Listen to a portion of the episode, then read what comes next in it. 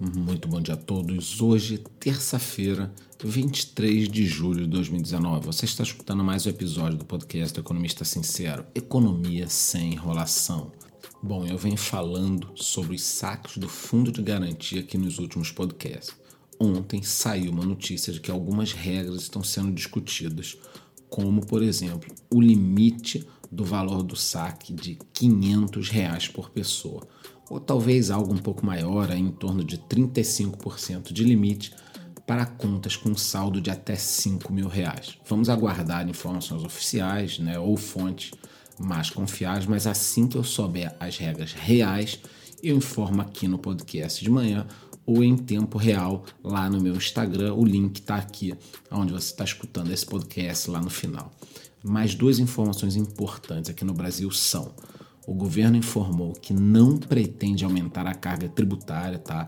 Mas nós somos brasileiros, fica muito difícil acreditar nisso, porque sempre que o governo fala isso, já é um indicativo de que vai aumentar, né?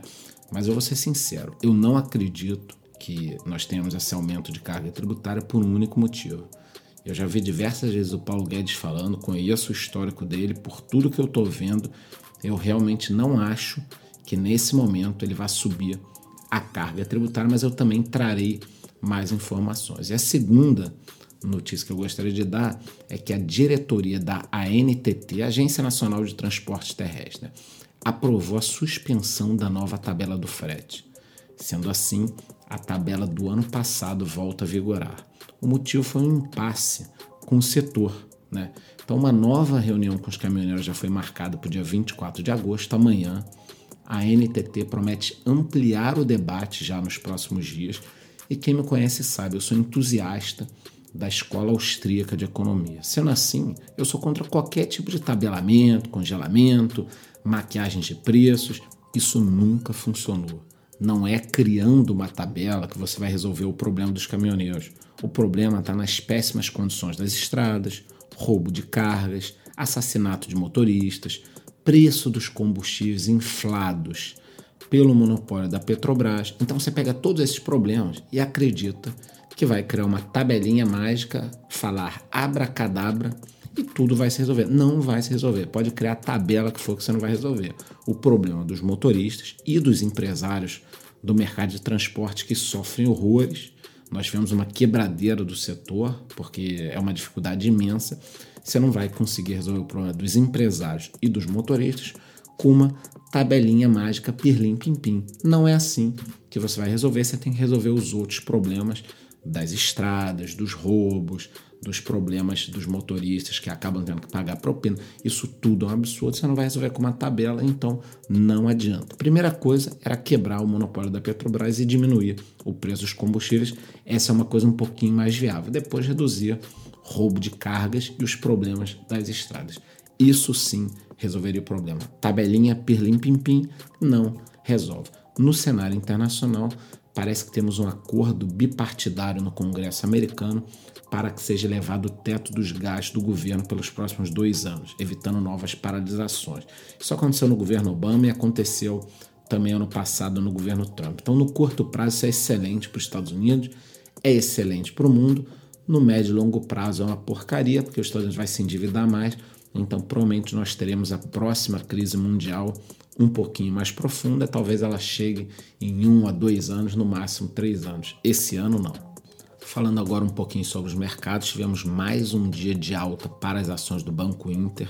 Inclusive, as ações ordinárias chegaram a subir 300% durante o pregão, mas depois reduziram essa alta, fecharam com uma alta de 27%, mas não se anime não, tá? Esse movimento dessas ações ordinárias se deve a fechamento de operações, erros, arbitragens, é algo atípico. Essas ações ordinárias não chegaram a subir propositalmente esses 300%, não.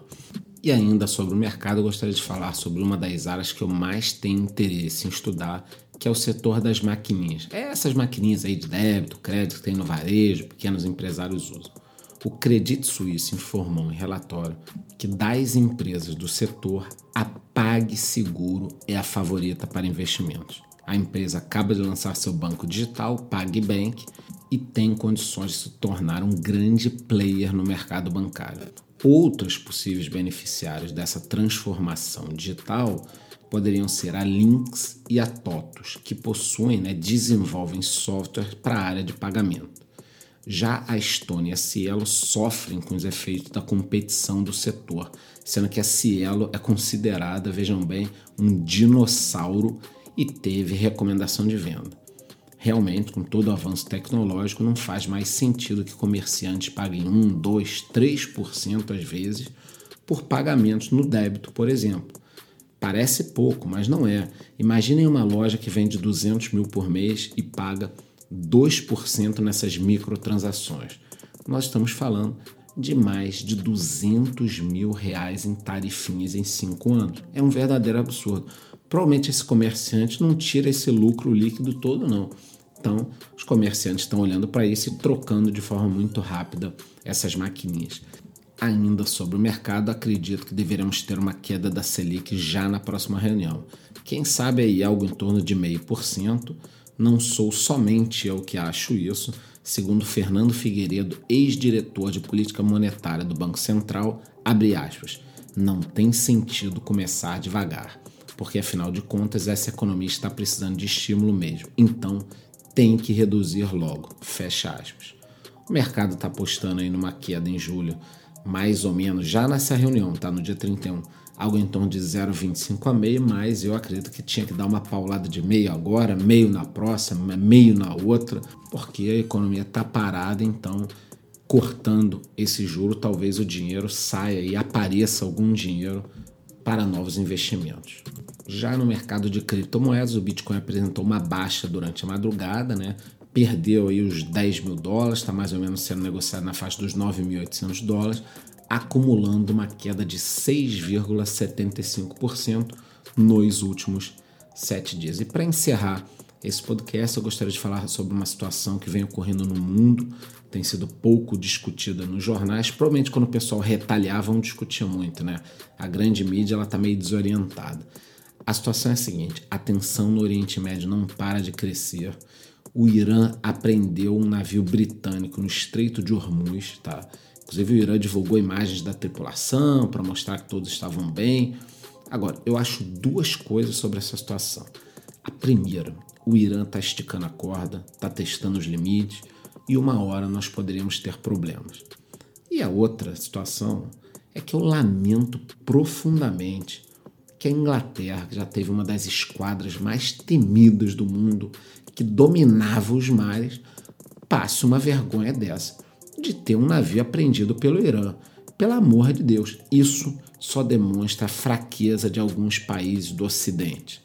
Quando que nós imaginávamos que o Irã iria prender um navio britânico e nenhum torpedo seria disparado e isso seria resolvido numa troca de mensagem quando o Irã quiser. Isso demonstra profundamente a fraqueza do Ocidente que por causa disso, acaba levando aí uma passada de mão na bunda dessas. Acho que não tem expressão melhor, militarmente falando, do que passada de mão na bunda. Com isso, eu me despeço de vocês, aguardo todos amanhã no mesmo horário. Muito bom dia.